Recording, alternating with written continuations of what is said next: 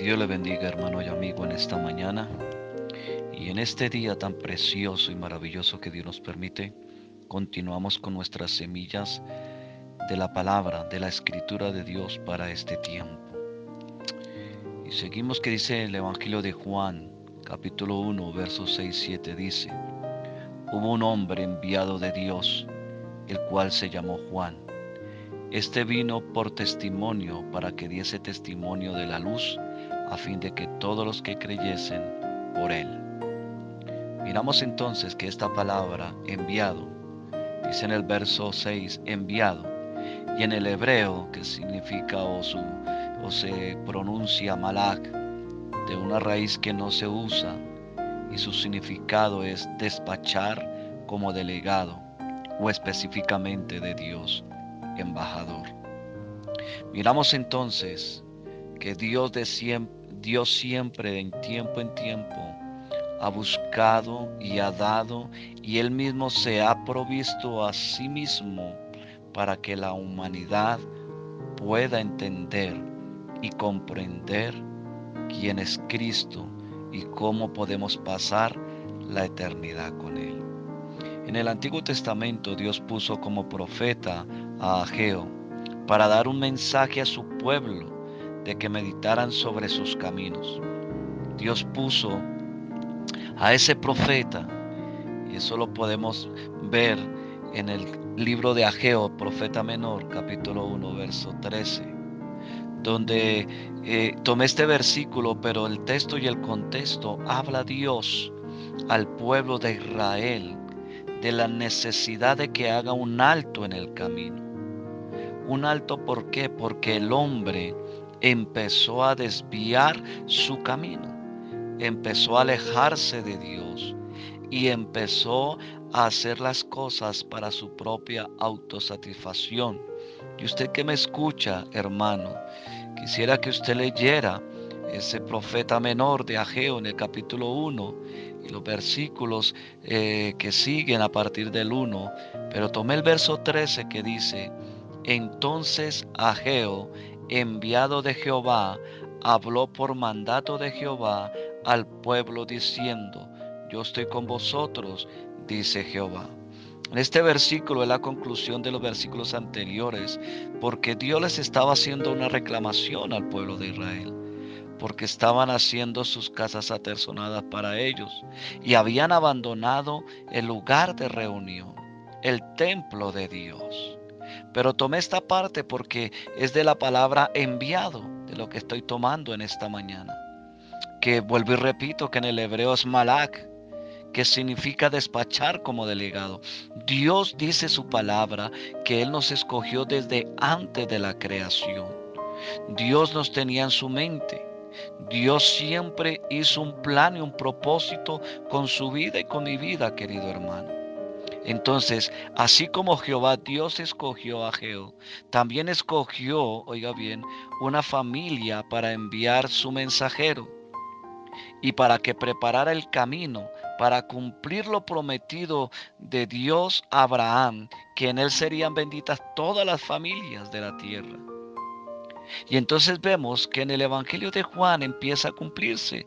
Y aunque en Lucas está más específicamente cómo fue que Dios empezó a cumplir la voluntad de Él ya en los tiempos del pueblo de Israel, ya después del silencio que hubo de esos 400 años de Dios para con el pueblo de Israel, Dios como comienza y empieza a dar esa provisión de salvación para nosotros los hombres.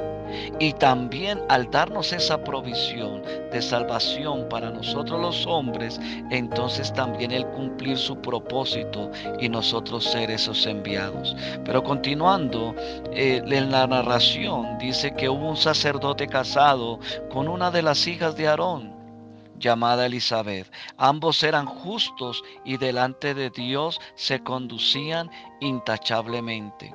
¿Por qué se conducían intachablemente? ¿Y por qué eran justos? Porque estaban haciendo las cosas a la manera de Dios.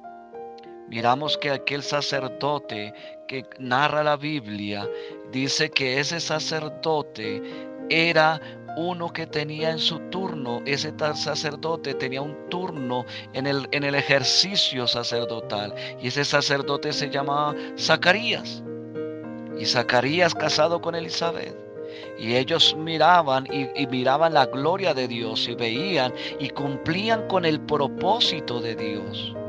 Por eso los llama Dios justos delante de Dios. Y dice que se conducían intachablemente. O sea que hacían las cosas a la manera de Dios. Y Dios siempre mostrando que Él es el Dios poderoso y soberano. Miramos que mostró para esta pareja su voluntad, dándoles un hijo, aunque Elizabeth era estéril. Miramos que cuando hay la esterilidad de esta mujer y cuando este sacerdote Zacarías oraba a Dios, oraba por la redención, por la que hubiera la redención del pueblo de Israel, pero él también estaba orando por un hijo. Y miramos que Dios concede, que puso Dios en el corazón de Zacarías y de Elizabeth, querer un hijo. Y Dios les concedió, a pesar de que Elizabeth era estéril, que podemos ver aquí? Que Dios siempre muestra su poder y su soberanía y que Él va cumpliendo y el que Él escoge, Él lo envía.